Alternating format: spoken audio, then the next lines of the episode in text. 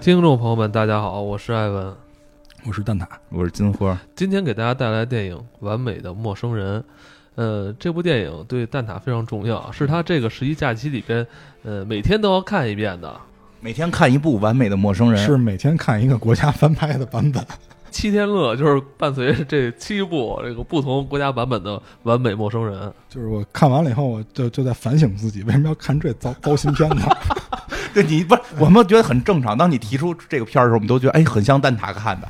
对，因为这片儿就是最早是一六年拍的，但实际上有若干版本的翻拍。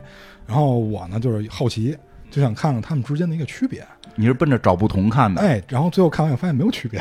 你说你孤家寡人，一个人住是吧？也没女朋友，然后没结婚没孩子，挑这么一对没结婚没孩子，挑这么一个呃。一群人聚会的时候讨论的一些伦理道德问题的一个片子，挺奇怪的啊！嗨，我这不是就就约为了约束别人吗？我不是那个宽于律己、严于待人吗？就是特别高尚的一种情怀。因为这个片子，我觉得它好的地方，实际上是在讲隐私的问题。我们看似是伦理啊，就是谁跟谁。就是咱也别说一说伦理就是睡觉的事儿，其实有，就是但就是睡觉的事儿是，就这个片子里是主要睡觉的问题，但其实我觉得它更重要的是就是揭示了这个隐私问题，因为之前我们在聊那个就是魔方大厦的时候，虽然没什么关系啊，但是也提到了关于隐私，我们一定要一定要注重自己隐私。对对对，而且我觉得看完这部电影之后，你会发现在这个。嗯，智能时代是吧？全世界的这个青年人哈，或中青年人好像都差不多，都一样哈。老年人也这样了，是吧？老年人也这样。我爸我妈就都都这样。我妈的手机里也是有秘密的人。原先就是张照片，原先就是照片，烧了就完事儿。人现在手机里了都。有那个有写诗哈，就是写诗。我妈就写写诗，很文艺，还是对对诗。嗯。哎，那跟这里边这人也写诗，这这里边这人也写诗。突然觉得咱们跟世界上其他国家的这些人好像距离好像更近了啊，大家都差不多哈，都是一样，一脑袋俩眼睛，玩手机藏秘密。因为这个事儿，因为这事儿我觉得特别值得说的什么，就是它是在不断进化的。我们知道，就是很多年前有一部片子叫《手机》，是吧？然后当时那个片子上映完了以后，我身边真的好多人，就是跟我说说，哎，你知道那谁谁两口子分了。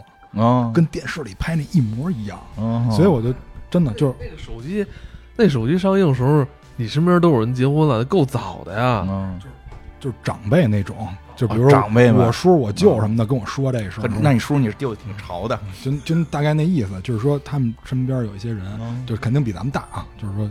在那会儿，就是因为这些事儿，而且最关键的就是那片儿里那太真了，就是说跟他们那情况一点都没跑，就是短信，就就那点事儿。你想那两年短信是不是一个爆炸的年代？短信那会儿还没微信呢，而且你想专门有。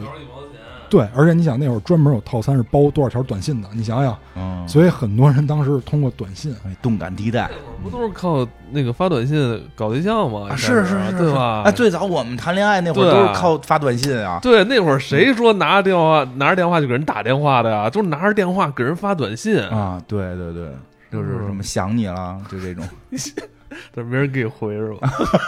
群发没关系，群发。总有一个回的，我我一会儿就到。那没关系，如果就是听众朋友，你如果对今天这期这个伦理片是吧，生活伦理片不感兴趣的话，其实我们刚刚录完了一期特斯拉，在在一个神秘的平台上，嗯，对，有有那个热心的网友可以在评论区给大家一些提示，对，一个小谜语，对，特斯拉就是蛋挞跟金花也是对这个特斯拉的一生以及他的轶事啊，就是。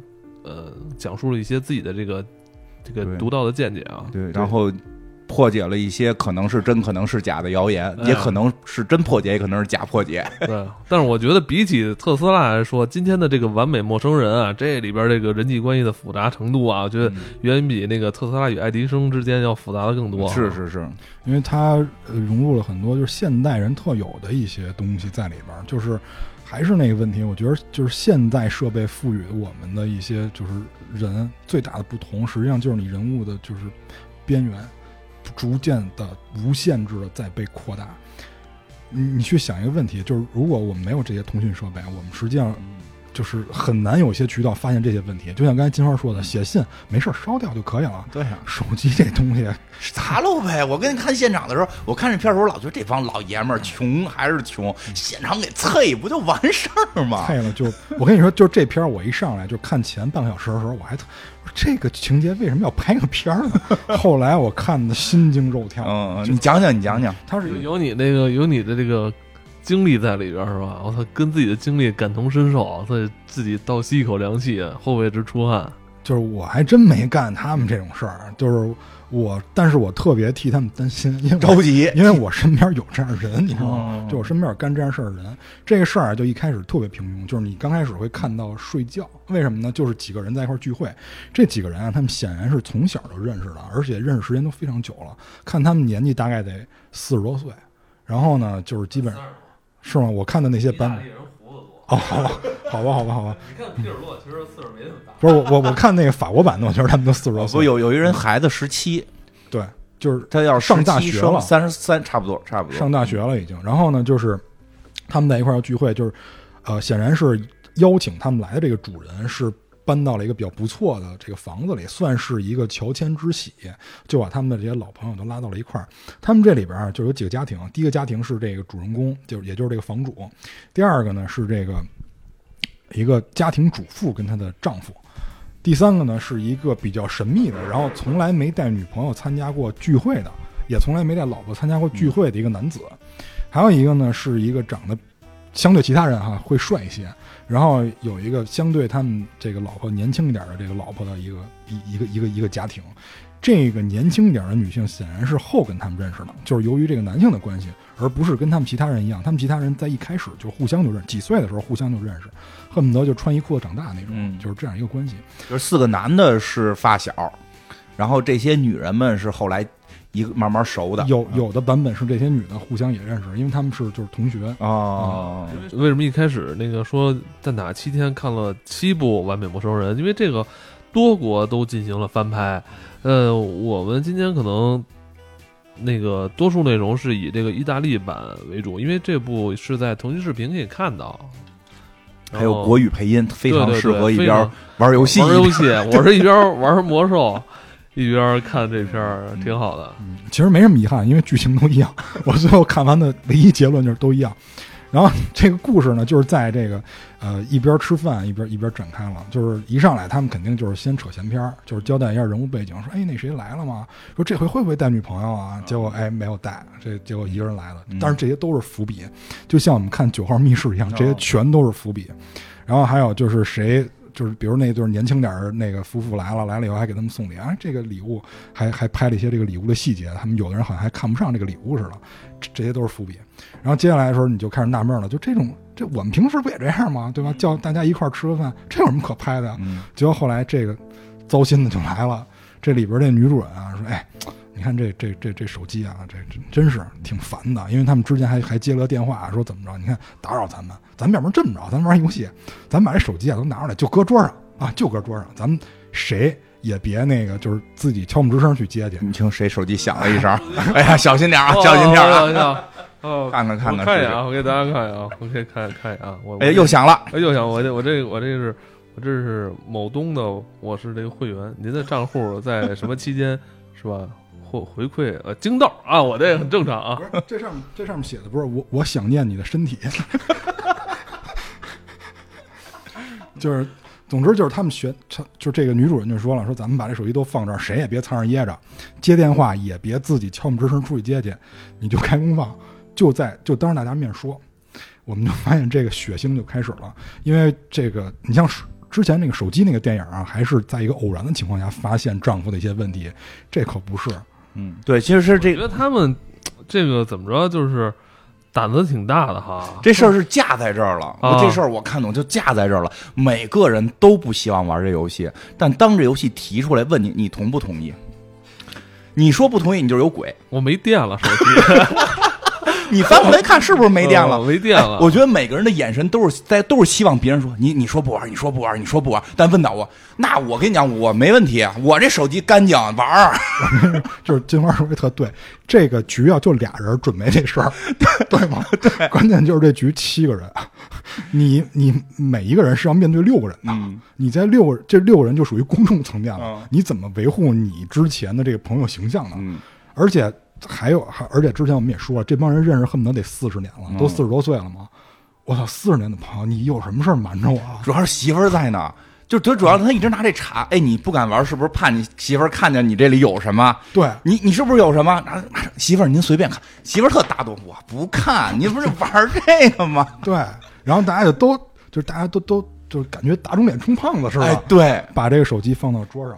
然后这个时候我就开始，我就觉得有点心惊胆颤了，嗯，因为他们放在桌子上以后啊，就开始互相就是聊一些比较敏感的话。哎，你知道那谁离了吗？哎，为什么离啊？就是因为他跟那个公司前台怎么着？然后说，哎，你知道那人多大吗？说二十二吧。谁说二十二？二十一？哎，他说你你不是说你不知道这情况？说你们男人就是互相遮掩。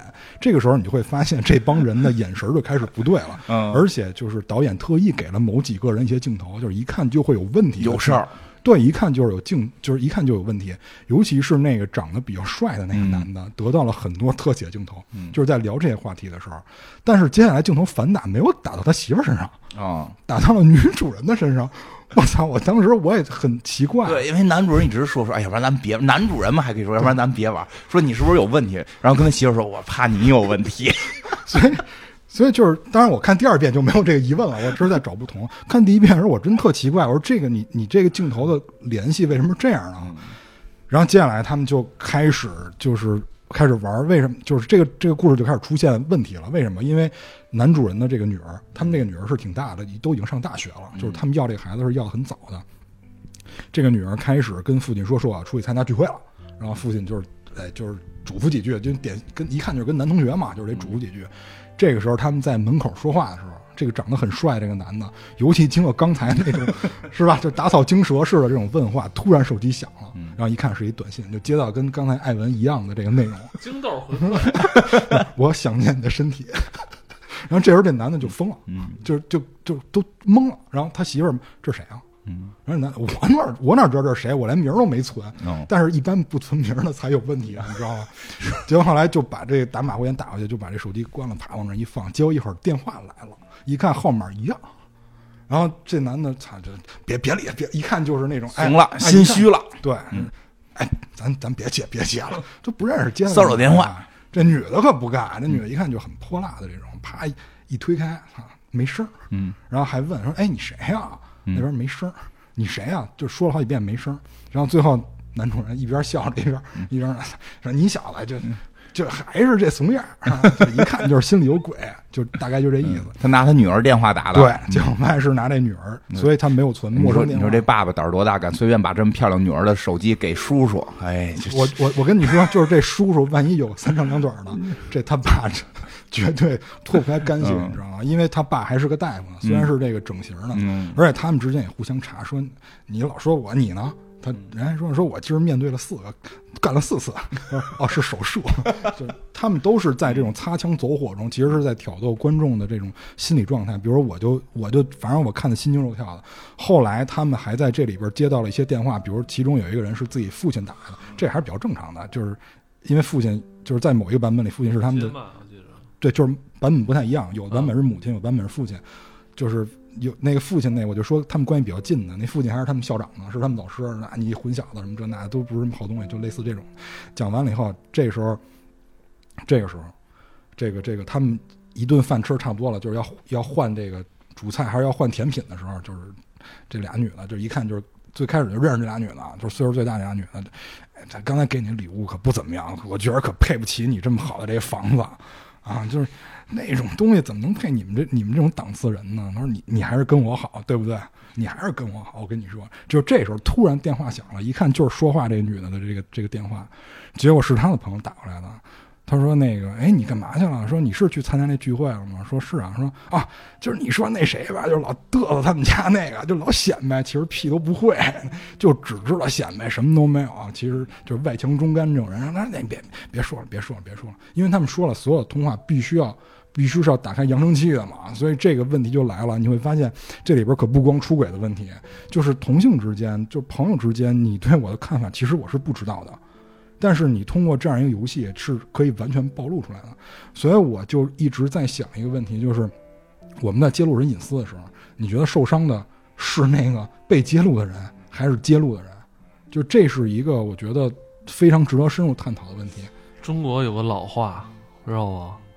白天别说人，晚上别说鬼，他应了这个。你只要说了这个，就肯定对方会知道。对，但是就是通过什么渠道？就是比如，对吧？就比如说我，我之前我说了，比如说我对谁有什么意见，我直接跟你说了，这个人觉得我可能还挺光明磊落的。但是你通过这样一个渠道，就是你不得不玩这样一个游戏，这种渠道，你在说什么，这个就有狡辩的意味在里边了。就是谁听着都不会太爽。就包括，我就这么跟你说，就我我老请吃饭那哥们儿，你觉得他，你觉得他有这么个人？不是，就是你觉得他在心里他能觉得我好吗？他觉得你这人是不是？嗯，缺心眼儿是不是？你你老觉得，你老觉得你请人吃饭，人觉得感谢你，这肯不一定，真不一定。嗯，就是我别想他了，我我我不想他，就我看这个片儿，我会想到就类似这种现象，而且这种现象肯定是特别多的。这个这个剧情再往后发展啊，就是这个家庭主妇的先生，一看就是那种在。呃，就是有点像在机关单位上班那种那种感觉的啊，就看着挺正的这样一个人，挺正经的这样一个人，就突然把这个单身的这哥们儿拉出来，哎，说咱咱俩抽根烟。俩哥们儿开始要攒个什么事儿了？咱咱俩抽根烟。就这单身这哥们儿说：“操，我刚抽完，别抽了。”说：“别别别，你再陪我抽一根。”说：“今儿晚上有月食，咱俩看看，哎，看看月亮。”出去以后，哎，我跟你说一事儿，这声调就不对了。说：“哎，哥们儿，我跟你说一事儿，你你得帮哥一次。”什么事儿啊？说我呀，认识一姑娘。然后当时那哥们儿说：“说你怎么也干这事儿？”他说：“哎，真不是，说我我们就正常关系，正常关系。说正常关系，你你跟我单说这事儿干嘛？对啊，你怕什么？说一到晚上十点就给我发照片，发什么照？发照片就是发他那自己的自拍照，你知道吗？发发自拍照就是就是穿着那种什么特可爱的衣服那种照片，你知道吧？就是你懂，你懂了，你懂懂了。你特可爱的衣服，你这么大人还干这种事儿？说这嗨。”说这个就比我小十，说就就跟我年龄相差十二岁嘛。嗯，说啊，哦，都三十多岁了，还干这种事儿呢？他说不是，是五十多岁，说是五十多岁，我差十二岁，没说大小，说其实五十多岁。说我操，五十多岁穿这种卡通的衣服还发自拍给你。嗯，他说这么着，你还是你就帮哥一把吧。你看你上回什么事儿，我不也帮你了吗？嗯，怎么帮你啊？帮你筹钱什么的。不是，我说我怎么帮你？咱俩手机啊型号是一样的。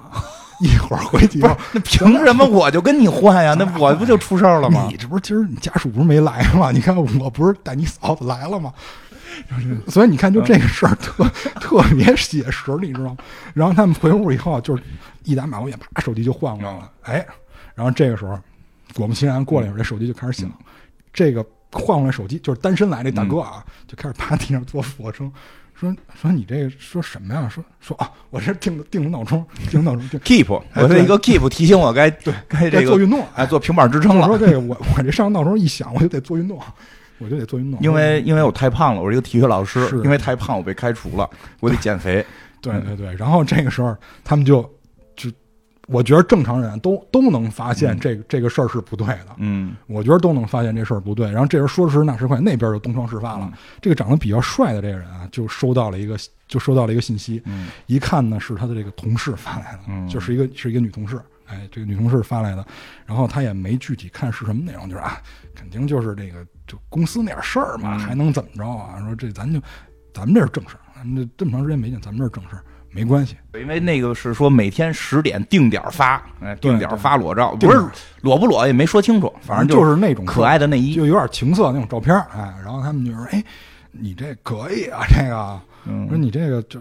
没带来，说是还老骗我们，说什么得病了，身体不好，还给你发这个。对，说你们这么大岁数了也不害臊，就那意思啊。就手机不是换了吗？他收着这个这个小小黄图片了，然后大家留着一看，因为他单身嘛，然后他这个同时他这女伴也没来，所以就没啥问题，大家一哈哈就过去了，对吧？但是大家都看见这个。小黄图片了，这手机可不能再简单的换回来了，对吧？对。然后呢，这个这个换手机的这个大哥，这这机关干部这大哥呢，也收着一短信，还是这这这个手机一响，还是青蛙叫，对这个，对吧？你他都他都没反应，因为他手机铃不是这铃，他换他妈换的是单身这这这哥们儿的嘛。结果这收了一个，就是就是这个，呃，就是好像很很平常，就是你干嘛呢？你哪儿呢？这么一个短信，你在哪儿呢？啊，对，就这么一短信。这很正常，这没事儿，这大家就就，而且在有的版本里，他那个就显示出名字来了，就一看就是一个男的啊，对，是一男的名字，不就是确实能看名字，一男的的名字，然后就问你在哪儿呢？这叫什么事儿啊？对吧？然后呢，但是这单这手机，你别忘了，手机是单身大哥的，单身大哥得说你得回啊。哎，我又不明白为什么好多人收到短信不回短信，你是看见是没看见？微信里边经常这样，咱玩微信就是玩微信知道，尤其是给姑娘发，你都不知道看没看见。我没给姑娘不是我我也发过。以前我追姑娘时候老有这种情况，不一定是哪条给你回。所以就是有的软件它会显示已读未读，也很讨厌。有时候我也给人家，我也不想回，我看。所以姑娘不给我回，我从来都不怪人家，因为有时候我也这么干。但就说这事儿了，然后那那那大哥就急了，你你得回呀，你回呀，你你说你说那个没什么事儿，在家呢。然后他说：“那行，我回，因为这这个这知道是拿的人手机，他得替人办这事儿啊，对吧？要不然人家要人家说，哎，这手机是我的，那看那刚才那黄图片不就成我的了吗？对吧？这这就这脏不能让他这么给给栽回去呀。他说：那我回啊，那个我我挺好，我在家呢。他媳妇就问：你干嘛回你在家呢？他媳妇很很很警觉呀，什么意思？男同事也不能瞎编瞎话呀。你这说明明在聚会吗？啊，那我回我在聚会吧。然后 一看这个单身大哥那儿就有事儿了，说你不能回。”你不能回，你再聚会，然后就啊，为什么不能回？我再聚会，就是现场很，因为别人都不知道他们俩换手机了嘛，就现场很尴尬。说那要不然就别回，别费那么多话，咱们就干脆不回。大哥，那大哥就开始站起来就说，就说这手机哪儿不好哪儿不好，就岔开话题。然后这手机这短信就没回。然后这个时候是，哎，是谁家又又出事儿了？就是那哦，我我有点我有点回忆了啊，就是那个医生那边，就是因为。这个医生啊，他是外科隆胸的大夫，然后他媳妇儿呢是精神科的这个。哎，对，就这是一个医生之间，他们俩这算小事儿。哎，我操！但是他们俩这其实对于职业来说是挺大的一个问题，因为为什么呢？就是这个妻子啊，就是接到了这个家里人的电话，就说：“哎，你这个隆胸，哎，我给你找着大夫了。”然后当时其他人都愣了：“你旁边这不就是大夫吗？”嗯。后来，因为她丈夫就是一个整形外科大夫，对，旁边这不就是大夫吗？后来那边挂电话就。就就说了，他自己就说了啊，老丈人看不上我，都都不觉得我是大夫，他也不觉得我是个女婿。对，人还说呢，我觉得是女婿什么都，对 对，他哥们儿。还说说，那你不行，要不然你要不然你让你让你老丈人，就他哥们儿就说了，你让老丈人找那医生做一个，对你做另一个。回家之后，你让你你媳妇儿给他爸看，哎，你看哪个是我老公做的？对，然后，然后这反正就弄得就很尴尬，因为他媳妇儿一看就有点不不太高兴嘛。嗯。结果他媳妇儿刚刚才跟那个女的去一块儿的时候，那女的还跟他说说，你知道你老公就是做这个叫就是叫精神医疗啊，就是找这个心理大夫。这女的，哎操，我不就是精神科大夫吗？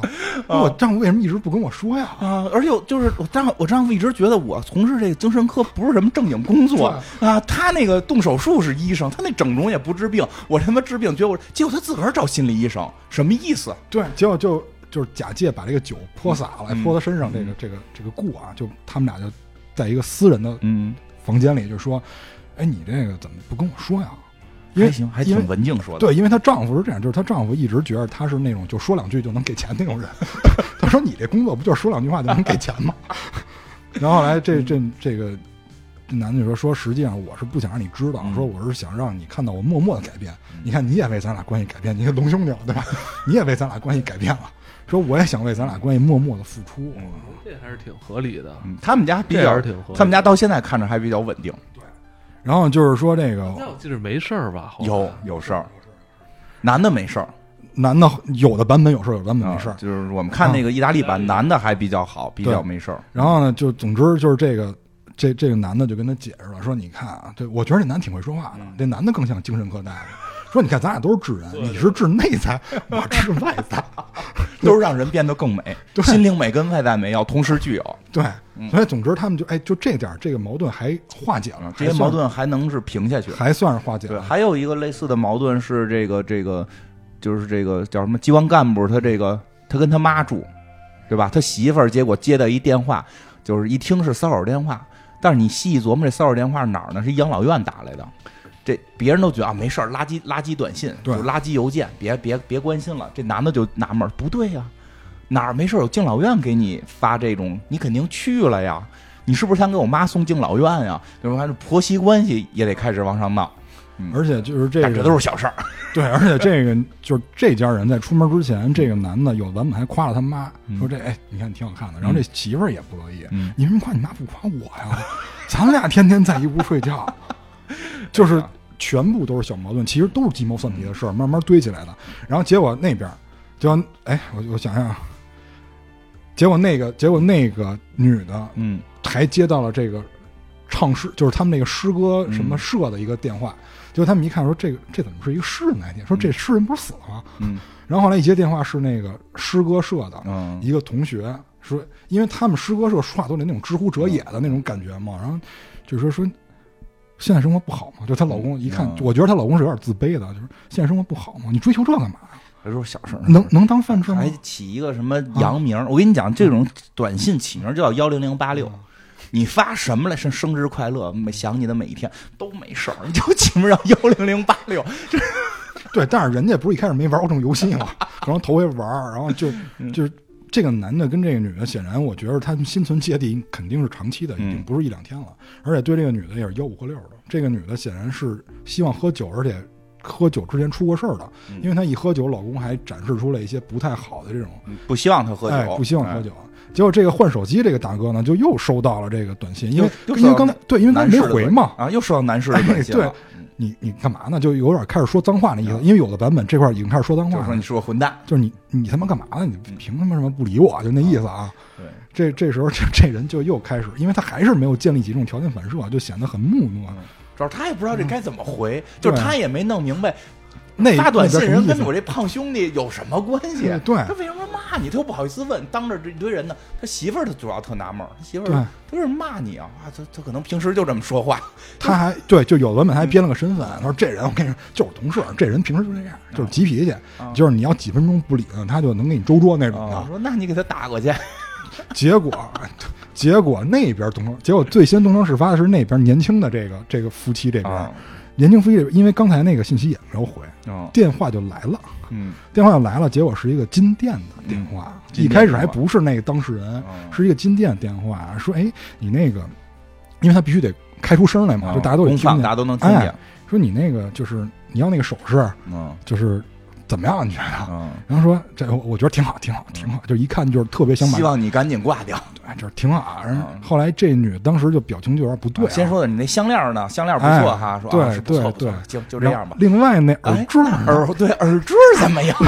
这女的马上就开始就是显出那种鄙夷的神色。就耳坠哪来的呀？就是把电话挂上，他们才开始吵的嘛。就是他的他妻子没有那个耳朵眼儿啊。对，他都说那你耳坠送谁了？我送你了。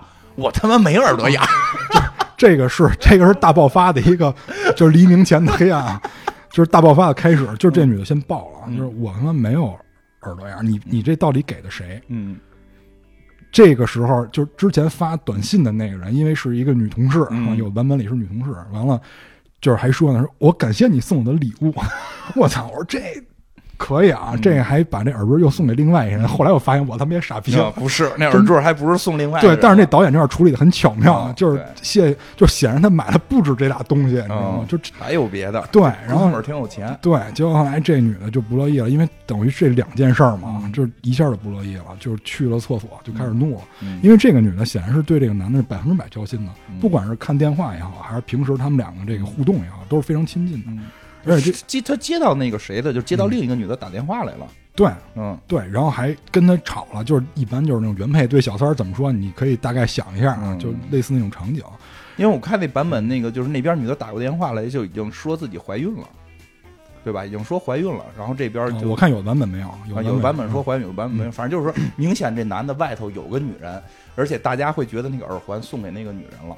对，然后这个时候我觉得特最牛逼的一幕就是这女的进厕所了，嗯，然后这个女主人，这个这个男这个男的肯定是要过去劝的嘛，然后他刚到门口，这个女主人把他拉到一小黑屋里，叭给了一嘴巴，啐了一口，我操，我觉得这镜头太牛逼了，然后把耳环摘了，给塞在他手里，女主人实际跟他有一腿，然后女主人意思是我是小三儿，你怎么弄出个小四？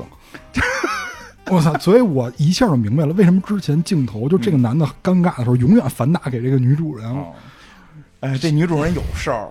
这女主人是有事儿，对，就是这个女主人其实对这个男的心里是有愧的，嗯，就是这个男的其实对这个他的妻子心里也是有愧的，因为在有的版本里边他是这个医院的所长，那么他为了贪财，他去投资那些不靠谱的什么度假村，之前这种项目全世界都有，说我我把我的诊所都抵押了，还跟他哥们儿说说你能不能帮我说你不认识钱上面有亏空被骗了，对，没跟媳妇儿说，对，说这事儿我媳妇儿根本不知道。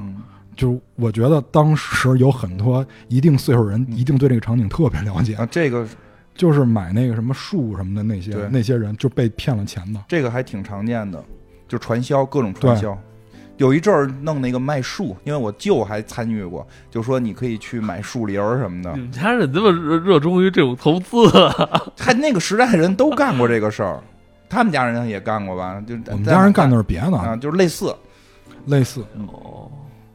我们家人是，就是我们家人不喝酒，但是买酒，就是说能升值，能升值是吧？有那种，就是被被被蒙过，就是说是那种带保健功能的酒，然后说你存着能升值，说如果不升值我回购，然后加多少钱回购，然后我们家人就觉得很值，就买了。弄潮儿嘛，那会儿后来那个怎么被骗了呗？就是被骗了，就都家都没了是吧？那酒呢？酒就慢慢的送呗。酒就是拿白水兑的嘛，就是因为我们家人。就是除了我爷爷喝酒，我们家其他人很少喝酒，所以就没有人去拆。哎，那中年大哥在有的版本里边是从事了这个事儿。对，就是这个，他对他妻子来讲是觉得不太光彩，因为这个是家庭共同财产，你他妈拿家里边的事业，你拿整个家庭未来去他妈赌博去了，相当于。就是这个跟这个，就是这跟那女主人的情况还不太一样。这女主人其实是这个道德问题，或者说就是就是。双夫妻双方关系的问题，但是这个男性他不光是赌上了医院，他把他新搬的那套房子都抵押出去了，包括孩子的未来，孩子的未来也赌进去了。就这个女主人肯定是接受不了的，所以这电影就值得大家好好看，不要一边玩游戏一边看。这段情节我忘了，那版没有，你看那版没有这个。我的意大利版，对意大利版里边男主人会。比较好，没有这些事女主人啊，男主人，女主女主人是浪了。对，所以女主人这块我就你也没注意，没注意。可能当时我正在熔火之心，你在为暴风城了都熔火之心，你在为暴风城孤儿争取毛脸。然后这边就是这就。这事儿就开始一件接一件了啊！然后接下来就是这个换手机大哥这边，我觉得这个是剧里最精彩的地方。我操！你看，哎，这金花觉得这块精彩，我觉得刚才是精彩。讲讲你这精彩这段不是，就是对，就是那他老给那男的，就是不回短信，那男的打过来了嘛。然后打过来，这个说这话，反正一听就是有事儿。然后就就是说，你这臭混蛋，你他妈的就是一懦夫，你他妈这么大人了，你连自己喜欢男的喜欢女的你都弄不清，流氓挂了。就尴尬了，这就尴尬了，所有人都愣了，他媳妇儿马上就崩了，就我操，就咱俩现在关系是不太好，你你他妈好多长时间没跟我睡过觉？原来你他妈喜欢男的，就你你你体会一下，就突然有一天你就你老公就就这个跟你说，其实我一同性恋这种，就对吧？而且他，我觉得他最有意思的这，我觉得这戏到这儿后演特好，就是他媳妇儿这个抱吧能理解，他一哥们儿急了。我跟你一块睡过觉，你知道吗？你什么时候知道你是同性恋的？你为什么不告诉我？我跟你一块睡过觉，一块洗过澡，就是就是，他说就是这是有关系吗？就是因为因为就是被质问，这大哥本身人不是，他也是刚知道，但是但是他想这事儿两两害相权取其轻，这事儿只要扛过去，回家跟媳妇儿，我是这么觉得，扛过去回家跟媳妇儿说，哎，这是我那个单身那个，他是同性恋，我跟他换的手机，他为了盖这事儿，我觉得正常人都会这么想。哎，我会特别盖这事儿，他现场不能这么翻，所以他就认了，他就愣扛，我扛过去不就完了吗？结果媳妇儿急还好说，他他妈让兄弟给让兄弟给质问了。关键是他这个兄弟还用了一些对于同性恋有侮辱的字眼。对，哎，然后他没有我什么。你这个还加了一个死字啊？对，然后他那个本身同性恋那朋友就默不作声了，结果他就急了，就是你这腿对同性恋歧视啊！你这是，就是他就是，我觉得这演特别好。然后他成为同性恋，就所有人就都会觉得这事儿特别尴尬了。然后再加上之前那个，再加上之前那个，不是已经有一进厕所的了吗？然后他媳妇儿好像去看那进厕所的了，也把手机落桌子上了，也把手机落桌子上了。他现在就被认定为同性恋，他解释半天，然后还发现。他的朋友会歧视他，他的朋友认为，如果你是同性恋，你曾经跟我一块儿，哪怕是什么都没干的睡过觉，你这都是对我不道德，就这很很奇妙的想法。然后这个他发现他媳妇儿又来了个短信，然后短信内容是你穿内裤了吗？我我有的版本是什么颜色 啊？然后他就他就去厕所敲门，这时候已经整个故事要推向一个白热化阶段，就是整个现场全乱了，就敲就敲门，因为他媳妇在屋里陪另外那姐们呢。但我跟你说，那个我一我一特我一特别好一朋友，就是他就遭遇到刚才你说这问题，什么问题啊？就是我我我这我这哥们儿男的啊，就是跟他媳妇儿呃结婚多少年，孩子都上小学了，嗯。然后前年就是他媳妇突然跟他说，啊，我听你说同性恋，然后俩人就是现在长期分居，嗯，很正常，很正常这种事儿。然后我我哥们儿都整个人都就是，操，都都傻了。也没什么傻，放宽心，重新开始呗。持持续两年，就两年多了，就这种。我觉得就是放宽心吧，因为人有时候会变，就是有时候他是后来这，因为他现场还问那哥们儿呢，因为那个。嗯，因为我哥们之前就是还有我跟他倒这事儿，说哎，我就问你有没有之前有这个预兆啊，或是吧？他说他说好像是有一点儿，嗯，说就是很多年前他们俩去看那个就是那个选秀节目叫《超女》是吧？说他他他媳妇就一直特别喜欢李宇春那样的，后来回忆觉得有点奇怪，他又老当时那几年就是李宇春这种打扮的女孩，他说哎呦你看人家真好，是不是就真他会他会就是表现出来，但你要是。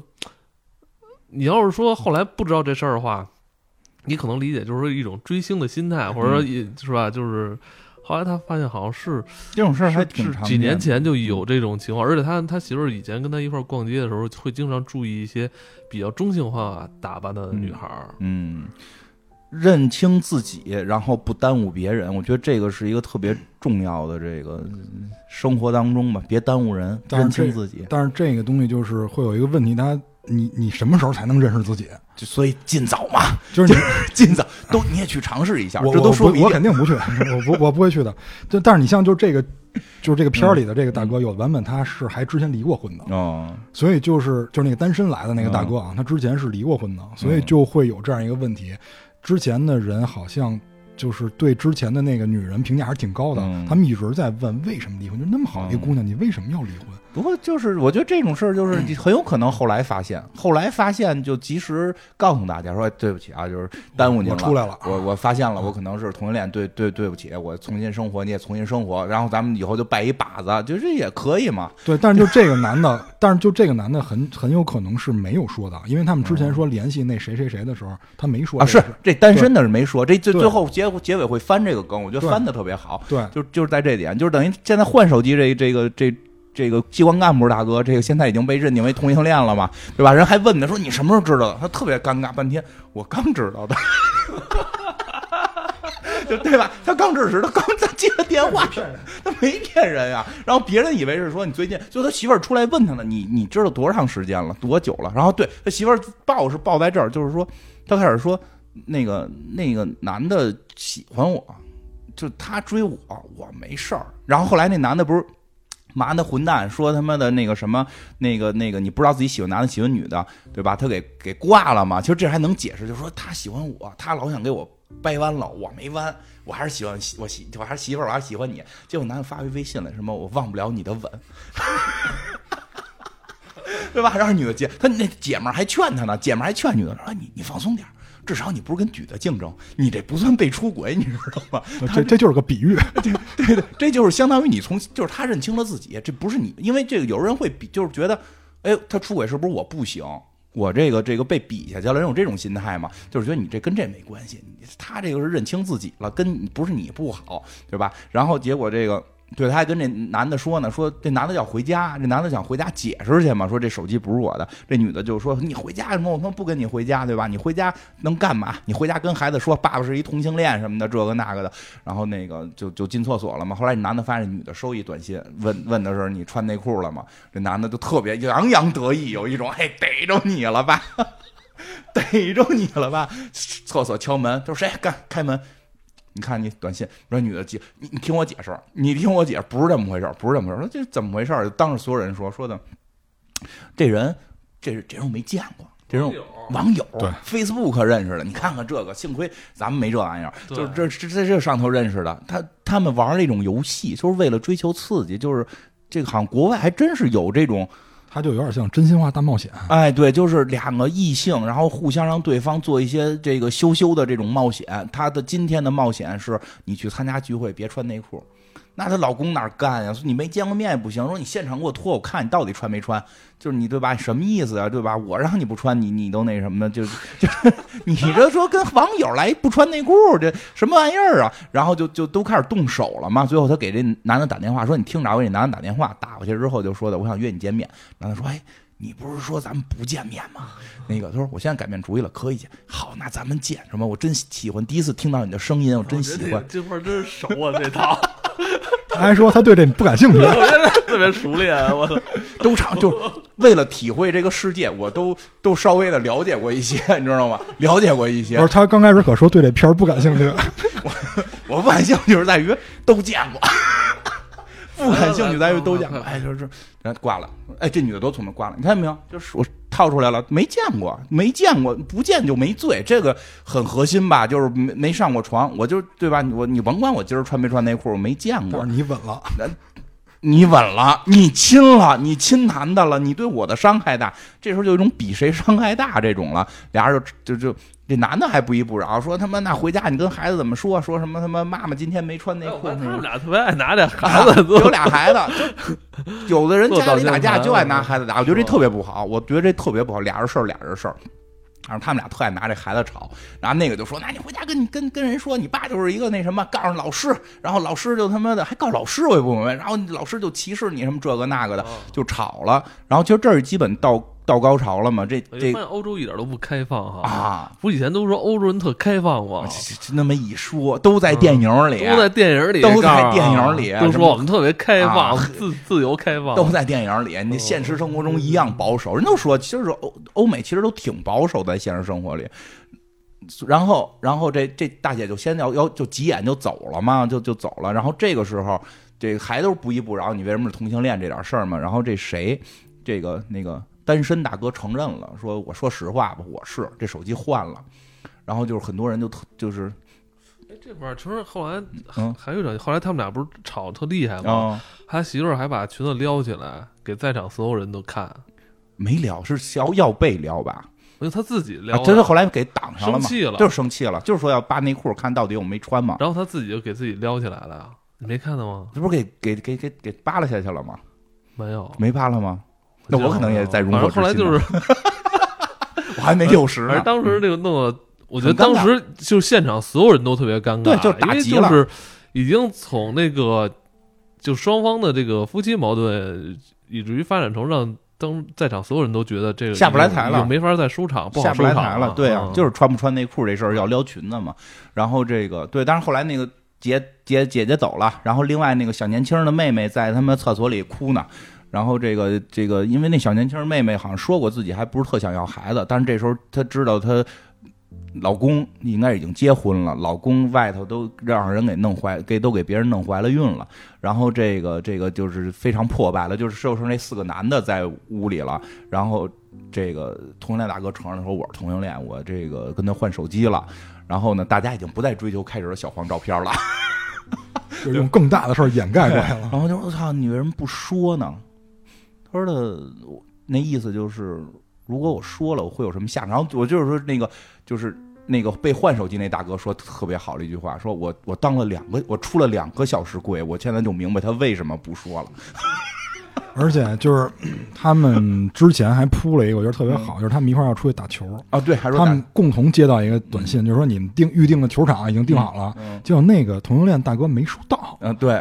同性恋大哥没说，他们还编瞎话说这个啊，就信息流有交通堵塞的是吧，然后你们是不是不想带我去？嗯，对，就是他已经在没承认的时候就觉得大家开始排外他。对对对，说更何况我要承认同性恋，而且还说了一点，说的体育老师这个事儿，就是不是因为我胖，是因为我是同性恋，然后学校不用我，然后后来人说人说呢，说你告啊，对吧？就是说那意思这有什么用啊？就是大家对这事儿就是不接受。咱这么多年你们都没接受，这么多年你们都不接受，对吧？所以这，所以我觉得特别好，就是那个那个换电话那大哥体会了一把同性恋的这个这个痛苦，就就是四十年的哥们儿，然后我出来俩小时跪，我他妈被弄成这么惨，被你们这么骂，对吧？然后后来那个那个那个那个。就是什么男主人就说，就男主人就我看那个意大利版还比较温和善良，就跟那个同性恋说说，你把你的那个男朋友下回带来吧，我们会好好对他的。然后就是说，他说 呸，火上浇油啊，这呸，说带来，说我跟你讲，我不会带他来的。说你看看你们的眼神，我带他来，你们的眼神会伤害他。你爱一个人就要保护他，你们这帮人谁在保护自己的爱人？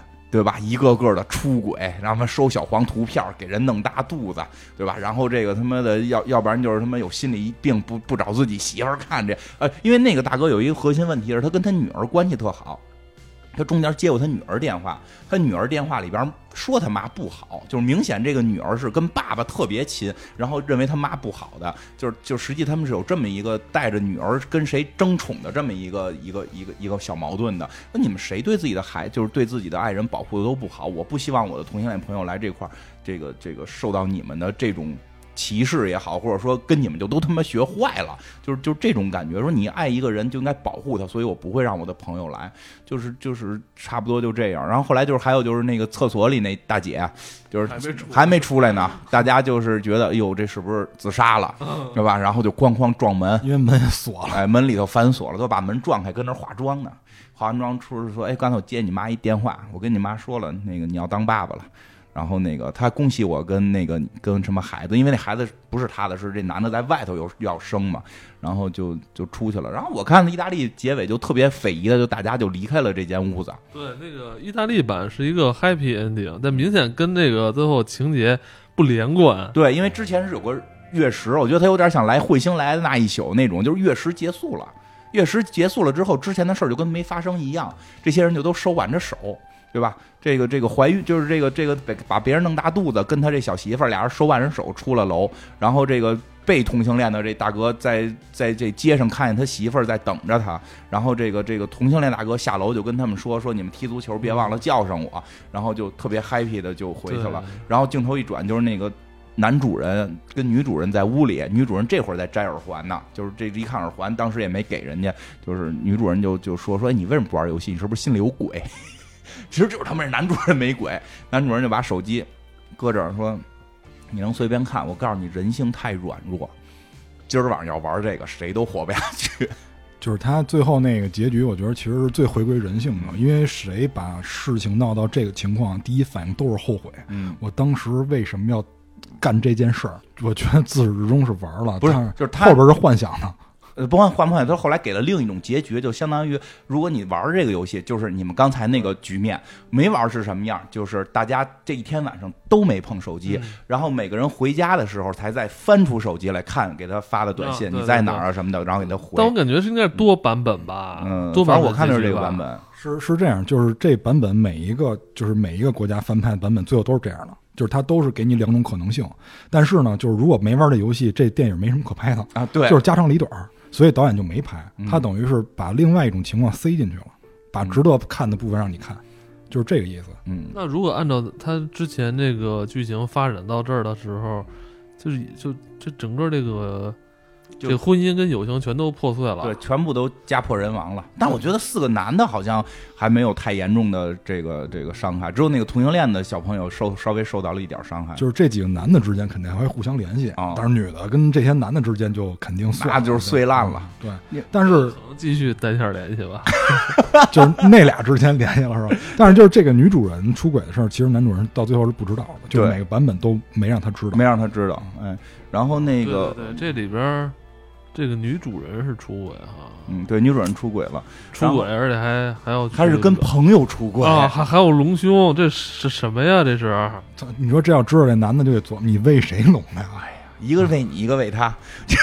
然后因为因为这事儿这样，他这里边埋了很多就是特别特别隐藏特别深的线索，比如他们说这个说那个他就是有一长长得比较帅那男的接到同事的那个信息，就是说啊说那人啊。呃，说我说我知道那人，我上回见过他，说他们那同事就是胸特大那个，说说他不可能喜欢胸大的，然后那帮人就在那笑，就是他老婆说嘛，说我老公不会喜欢胸大的，然后但是哥们儿还是互相了解的嘛，就在那坏笑说他不喜欢胸大的，嗯，那是那是因为你胸小，你在想你在想这人是给谁隆的胸，就 所以很多事儿就你你再倒回去一遍看，你再或者你再反着看一遍，你就很多事儿哦太可怕了，不敢想，真是不敢太可怕了，而且我觉得这个。就是很多国家翻拍是因为这个本儿好，就这个剧本很好，它能反映出很多人物关系的问题，不是光夫妻之间的。而且他这个，他这个这几个人物定位啊，他不是那种说，呃，呃，超过于这个寻常百姓的啊，他就是老百姓的家庭。你看他这里边有有几个好几个几经济状况还不太好哈，对，有好有不好的，对，反正但也不是普通老百姓吧，是几个糟了心糟了心的老百姓吧。咱们老普通老百姓家没这么乱，我觉得这有点太乱了，而且是我是觉得啊，这四四对里边有一对乱，我能接受。你这四对都这么扯，就就是所以才拍成戏剧嘛，这就是剧，因为他要在一个多小时里边把世间百态给表达出来，他这他基本没有死角了，已经。对对对，每个人都有他的问题。你像那个他的情况，你像这个亲子关系，这个他也表达的很透彻。嗯，就是他这里边是有一个线索的，他女儿为什么跟妈关系不好？他妈是有点过度管教女儿。嗯，啊，他的父亲甚至于开放的给他塞了计生用品。啊，对啊，对吧？就是因为他知道可能出去要跟男同学这个出去约会，做好保护我。他妈就是让你死都不许去。那好，为什么？嗯，因为他妈就跟他先生吵架的时候说了，说你别让孩子跟咱俩似的。对，我那么年轻就有了孩子。对，因为你看他那个孩子，他们这几个孩子里最大的。对，其实这还挺明显的，就因为他妈是觉得，嗯，因为他妈觉得这个生，我是结婚后生的，结婚后生，我是我是另外的问题了，就是这个这个他妈就是就是这这个这个女主人，其实婚姻不，她觉得不幸福。她觉得就是由于奉子成婚，所以她是为了女儿的幸福，让女儿一定避免这件事儿，不要过早的坠入恋爱。确实，他妈所以可能喜欢那个帅帅朋友，就是他觉得那可能是就是怎么哎，我今天看了一个特别有道理的话，就是说为什么有人沉迷于这个就是婚外恋？嗯，就是因为婚外恋它是那种就是情感上的，他可以专注于情感。对啊，你不用关心柴米油盐。对啊啊。就是，所以他会觉得不是你这婚外恋那有个说法，就是因为你不会跟这个人结婚，嗯，你不会关心。就如果是已经牵扯到什么小三儿，不算这种啊，就尤其是那种这个这个，比如俩人都是结婚的，突然产生感情的这种，他们会有一种说法，就是，哎，说这就不太合适，但就这么一说吧，我们是，我想怎么讲，就是当段子听。我们抵制这件事，我们不呼吁，我们我们我们希望大家都和睦啊。但是说啊就是说，那个都不可能结婚，所以你不会在乎他有多少钱。你不会在乎什么他父母什么样，你最后真正的只会在乎他这个人是谁。就这个时候，反而比你有以结婚为目的的行为更纯洁。就是，但就是还就是，但这事儿是这样，就是你看完这，你发现就是爱情是一特理想的东西。嗯，你就是你两个人在一块儿，一旦结婚了，他肯定不光是爱情。他必须有真的。作为过来人，我说就是当时听着都很美，你就过来一看，就都还还不地结婚的事儿呢。就是有事儿太复杂了。就是你如果说就是不是奔着结婚去，就这事儿反正比较复杂。这个这个什么意思？什么意思？我没听明白。就是你再给你，假如你媳妇儿听了，再再把我们都轰走，以后不许我们来了。不是不是，他不听，先先不听这个。嗯，就是俩人都是结婚的。你别不是不算小三篡位的，小三篡位那明显是奔着结婚，就是俩人都在不奔结婚前提下的时候，考虑的东西往往更接近于我们对爱情的描述。女性生产力有限的情况下，她要依靠于男性，而且男的有时候会有三妻四妾，他这是很奇怪的这种关系。现在男女都独立，女性可以比男性干的还好的时候，女性不会有这种附属感的情绪的时候，这种这种感情，它就像你说的，分人，嗯，是得看这个，得看这个男方跟女方是什么性格的，对，也跟性格有关。本身人就是特自强自立，而且有这个经济实力的话，我觉得有这样能养活自己的这种还行。我有一朋友特别逗，俩人结婚。然后，哎呦，就结了一年打的呀。后来说这男的有外遇吧，这个吧那个吧，最后这个俩人离了。说从离了当就是办完手续的第二天，这男的又回家住了，还他妈给这女的做饭。然后，然后这俩人就是忘了 这没有结婚的时候，最后男的搬出去了，就是男的是跟这女的分居的，就是领完手续说心情不一样了，觉得这个不是我媳妇儿了，这是一姑娘。就回去跟这女的说，俩人就同居了，然后就是同居了特别特别长时间，生孩子了也，好像现在好像是说又实在就就为了生孩子重新。就把证给领了，但是整个生活状态已经是那种就是相互独立，然后一起抚养孩子，然后还很幸福，不会再有其他事儿了。就有的时候，就是有的时候很奇怪，就是因为你有了婚姻之后，他会有一东西奇怪的一个概念在这块儿，就就要做，好像我要做一些什么事儿似的。你知道，听完你俩对于朋友的描述，我特别想发那个表情。就是我我知道这，但是我就特想发一表情，就是你说这个朋友到底是不是 不是我不是我我没有那朋友没有没有那么我开玩笑，我觉得你们朋友都挺精彩。对我那个是另一种生活，就是都都也挺好，我觉得相处也挺好。但是真的就是他们这个片里这些人过得没想明白。呃，就是这事儿是这样，就是我觉得你刚才说那个情况跟这个片里的有一点类似的，就是他后来又搬回去住啊，他不是后来才搬，其实就是没要求了。哎，对。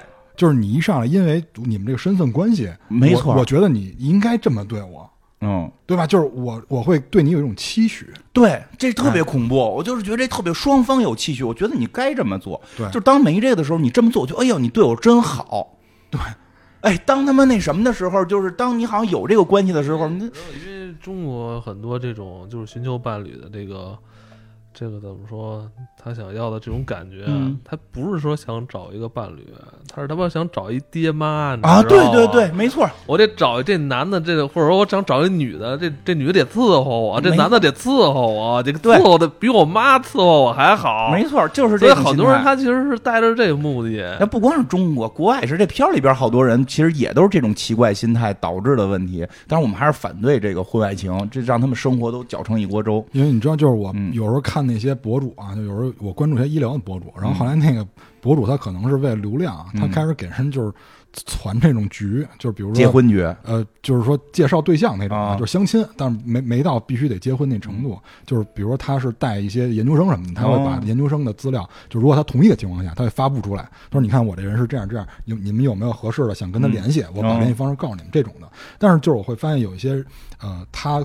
就是公布出来这些资料，有很多人会写自己没有主见，嗯，就是我会觉得这个是就跟刚才艾文说的似的，没有主见。其实你再往深想一层，不就是找爹妈吗？啊，就是他可能还没有从爹妈那种环境里边出来啊，他要找爹妈，有这种找爹妈的，也有找保姆的。对，就是他他没有琢磨出来，就是我自己生活，我必须得要自己做主了。我已经不是儿童了，嗯，我不是那种非得要靠爹妈给我安排或者给我做主那个年代了。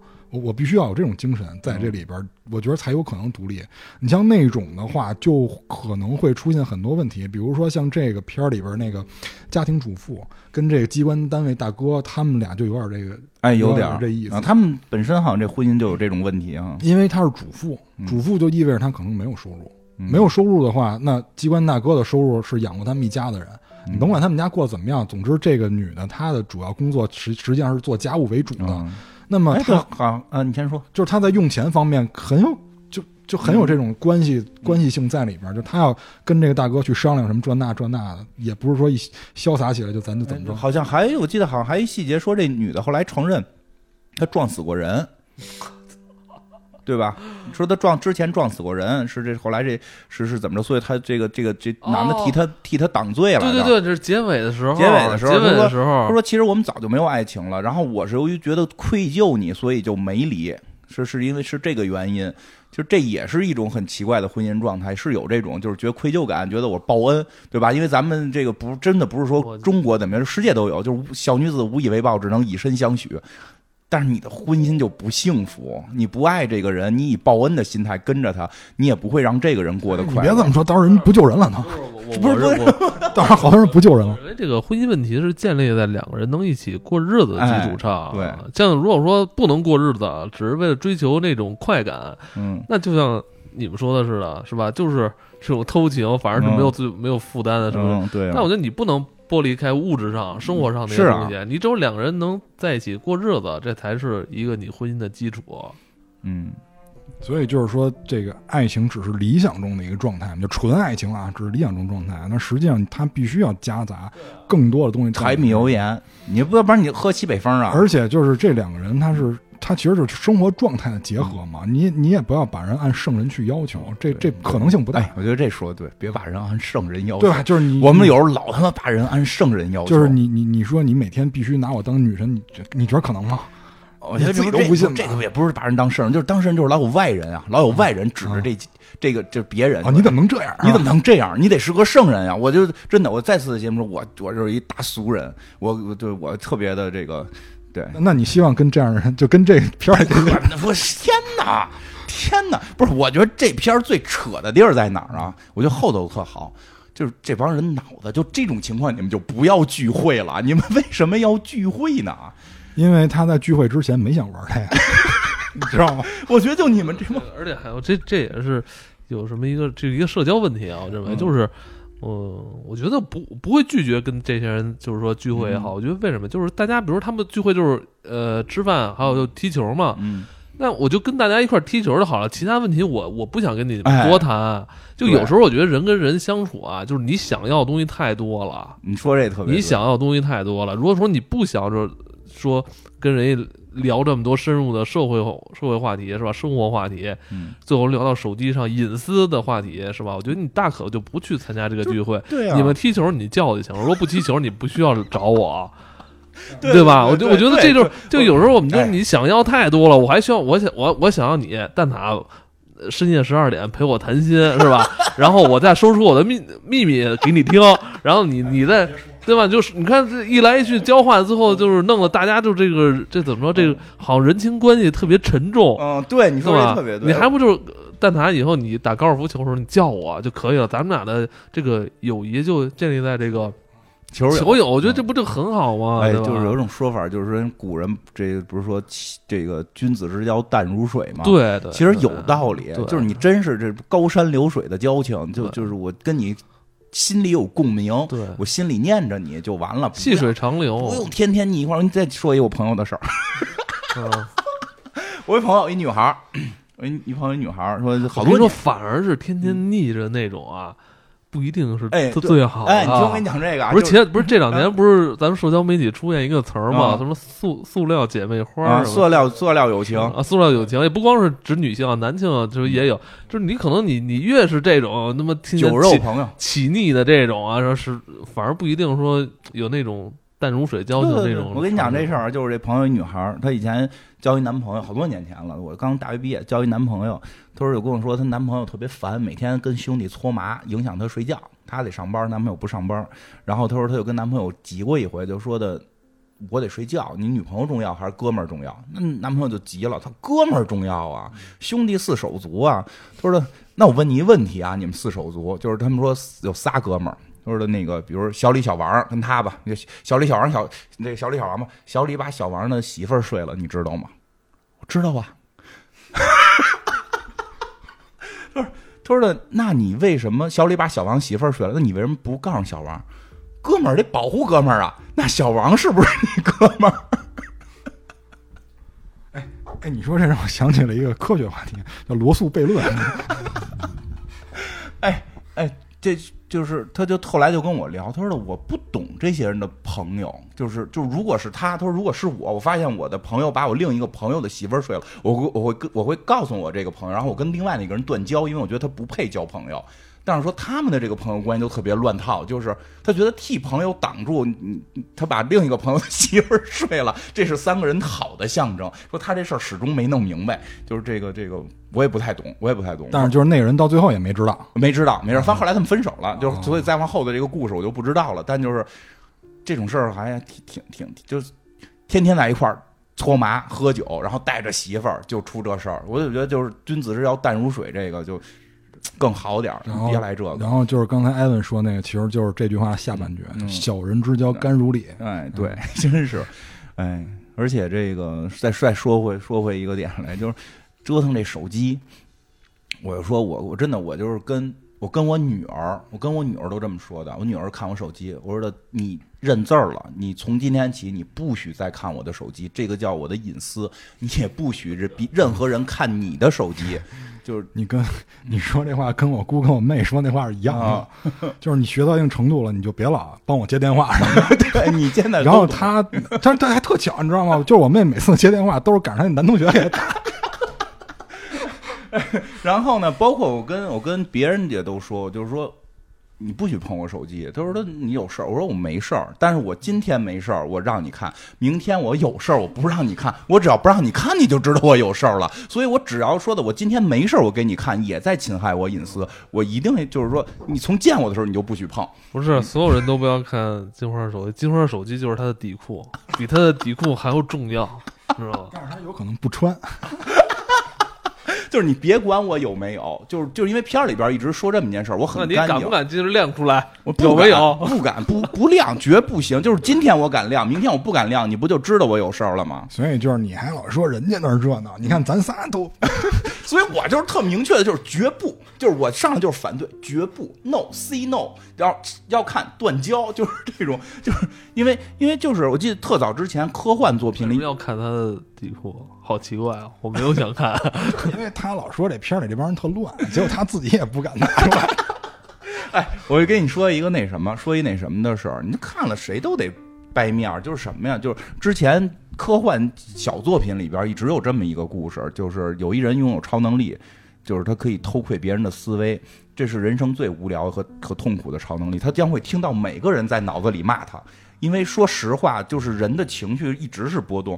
都会觉得，哎呦，他这句说错了，有什么呀？这都不明白。任何的时候都有可能对对任何人，哪怕对孩子、对对妻子、对对对父母，更是对朋友都会有。但是表达出来才是问题，关键是在于你不表达。就是人家说那么句话是叫什么来着？又又又又忘记了。就是说这个这个，哎呀，大概意思就是说那个有有有有孝心这件事儿只用在心里，然后那个做。做善事儿这件事儿是是是看行为，就是就大概这意思。就是有的时候我们不要看心理，不要看他内心怎么想，或者说跟别人有时候聊天。你比如说啊，比如说咱们这个就举例子，小王小李俩人打架了，都是我朋友。比比如说小王小李这个小小小李把小王媳妇儿睡了，我还没揭发呢，我都不知道，他们俩互相发现了，但都是我朋友。结果小李跟小王媳妇儿又是真爱，对吧？这个这个那怎么办？你可能双方都得劝劝，你劝的时候肯定会说对方的问题，对吧？你不能劝劝小李的时候说的，哎呦，你就臭不要脸，你大混蛋，你他妈是个人吗？你不能这么劝人家吧？就是你劝谁，你可能都得稍微的捎带着，哎，说人家有点错，说人家也不好，对吧？你这个你放宽心，你你你化解这种矛盾都这样，这玩意儿你让对方听了能高兴吗？所以很人很多说话的时候，就跟咱们讲那个魔方大厦那集似的，真正的现实生社会不能一直说真话。这是不太现实的，我们可以选择不说，也不说假话，我觉得这个很重要。但是你也不能说一直说大实话，不是那个《奇妙物语》六集就是一直说大实话吗？去人婚礼说的，我我我和新娘子睡过，合适吗？和 对吧？人结婚，你你你上台，我和新娘子睡过，活儿特好，就是不合适。就是我就想说一什么呢？就是咱们老说隐私，到底什么是隐私？就是他。有没有一个界定范围？因为随着科技发展，隐私范围是在不断扩大的，就是不是说像以前似的没有电，咱们看个信件就算侵侵犯隐私。那你现在不用不不用寄信了，我我我看你我我得看你手机才能侵犯隐私，对吧？所以它是不断在变的。我就想跟大家大概说一下，就是在法律上，因为说白了还是要让大家。就是引起这个警惕的 啊，就是法律上界定的一个，就界定的这个范围，就是首先就是未经许可公开个人信息的，比如说啊，像这个姓名、肖像、住址、电话等等。但是啊，如果您自己发到公开的网络上，这个这不算啊，人人家转发你的这可不算啊，就是大家就把这个分开。然后第二个就是这个侵入、入侵或者就是侵入他人住宅的，并且破坏居住安定的。这是跟住有关，然后就是跟踪他人的，说白了就是别人的行为轨迹，然后就是安装窃听设备或者就是安装这种摄像头之类的，就是窥视人家的隐私生活，然后就是非法刺探他人财产。就如果这个人有问题查没事儿，就是你别非法刺探。国家让你查，对，就是说你得有许可令嘛，啊，你不能自己。然后私拆信件、日记等等这种内容的，呃，刺探其就是刺探他人社会关系的，就是你你认识谁啊？你必须得告诉我，这种不行。干扰夫妻生活，然后将婚外性生活公布的，泄这这这还有两条，嗯，就是泄露个人资料或扩大公开范围的。然后将不愿意公开的个人信息对外公布的，就是这些是法律上界定的。那然后接下来就是第二个问题了，就是我我想跟大家讨论一下的问题，就是如果这些信息，嗯，因为某种情况就是无缘无故的推到我这儿来了，他是不是也占用我的隐私了呢？嗯，占用你什么？就让你看见了？对啊，就这种东西，没占用你隐私，只占用你时间了，占用你眼睛了。对我，我眼睛也是隐私，它也属于，就是你告诉他，你告诉他，你的眼睛不是你的隐私，谁都见过。